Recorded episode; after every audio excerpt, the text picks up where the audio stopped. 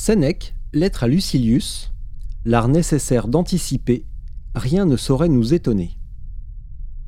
Qu'est devenu ton discernement et cette sagacité qui appréciait si bien les choses? Où est ton grand courage?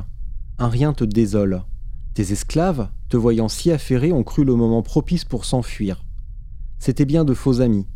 Et en vérité, laissons-leur le nom d'amis que leur accorde ce bon Épicure. Pour qu'ils ne compromettent pas plus scandaleusement tous tes intérêts, passe-toi de ces gens qui mettaient ta surveillance aux abois et faisaient de toi un maître aussi fâcheux que ses valets. S'en émouvoir est aussi ridicule que de se plaindre d'être éclaboussé en pleine rue ou crotté dans la boue. Tu es sujet dans la vie aux mêmes accidents qu'en un bain public, dans une foule, en voyage, les uns prémédités, les autres fortuits. Ce n'est pas une affaire de plaisir que la vie. Engagé dans une longue carrière, il faut que l'homme trébuche et chancelle, et tombe, et s'épuise et s'écrie, plutôt mourir. Et ce sera mensonge. Ici tu laisseras en chemin un compagnon, là-bas tu en enterreras un autre, un troisième te fera peur. Voilà par quels encombres il te faut parcourir cette route hérissée d'écueils. Quoi? Un ami veut ma mort? Prépare ton âme à tout cela. Tu es venu, sache-le bien, où éclate la foudre, tu es venu sur des bords, qu'habitent les chagrins ou les remords vengeurs, et la triste vieillesse et les pâles douleurs. C'est en cette compagnie que la vie doit s'achever. Éviter tant d'ennemis, tu ne le peux. Les braver est possible, et on les brave quand on y a songé souvent et tout prévu d'avance. On n'affronte plus hardiment le péril contre lequel on s'est longuement préparé, et les plus dures atteintes, dès qu'on s'y attend, s'amortissent, comme les plus légères effrayent, si elles sont imprévues. Tâchons que rien ne le soit pour nous et comme tout mal dans sa nouveauté pèse davantage, tu devras à une méditation continuelle de n'être neuf pour aucun. Mes esclaves m'ont abandonné. D'autres ont pillé leur maître, l'ont calomnié, massacré, trahi, foulé aux pieds, empoisonné, poursuivi criminellement.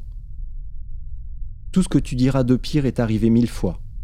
Une telle multitude et une telle variété de traits nous menacent ainsi continuellement.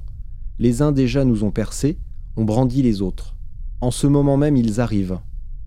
Beaucoup qui vont frapper autrui nous effleurent. Ne soyons surpris des épreuves pour lesquelles nous sommes nés. Nul n'a droit de s'en plaindre. Elles sont communes à tous. Je dis à tous, car celui même qui y échappe pouvait les subir. Or, la loi juste est celle non point qui a son effet sur tous, mais qui est faite pour tous. Imposons à notre âme la résignation, et payons sans gémir les tributs d'un être mortel. L'hiver amène le froid, gelons. L'été revient avec sa canicule, endurons-la. Une fièvre malsaine attaque notre santé, sachons être malades. Tantôt une bête sauvage se jettera sur nous, tantôt ce sera un homme plus féroce qu'un tel animal. L'onde nous raviva ceci, la flamme cela. C'est ainsi la constitution des choses. La changer nous est impossible, ce que nous pouvons, c'est nous élever à cette hauteur d'âme, si digne de la vertu, qui souffre avec courage les coups du hasard, et veut ce que veut la nature. Or, la nature, comme tu vois, gouverne ce monde par le changement. Aux nuages succède la sérénité. Les mers se soulèvent après le calme, les vents soufflent alternativement. Le jour remplace la nuit, une partie du ciel s'élève sur nos têtes, l'autre plonge sous nos pieds, c'est par les contraires que la permanence des choses se maintient. Voilà sur quelle loi il nous faut régler. Suivons-la, obéissons-lui. Quoi qu'il arrive, pensons que cela devait arriver et renonçons à quereller la nature. Le mieux est de souffrir quand le remède est impossible. Contre le divin auteur de tout événement, n'essayons nulle plainte et marchons dans ses voies. Le mauvais soldat est l'homme qui suit son général à contre-coeur. Recevons avec dévouement et avec joie ses commandements. Ne troublons point l'âge déserteur, la marge de cette belle création où tout ce que nous endurons est nécessaire. Ainsi, doit-on vivre et parler, que le destin nous trouve prêts et déterminés. Il n'est d'âme grande que celle qui s'abandonne aux dieux.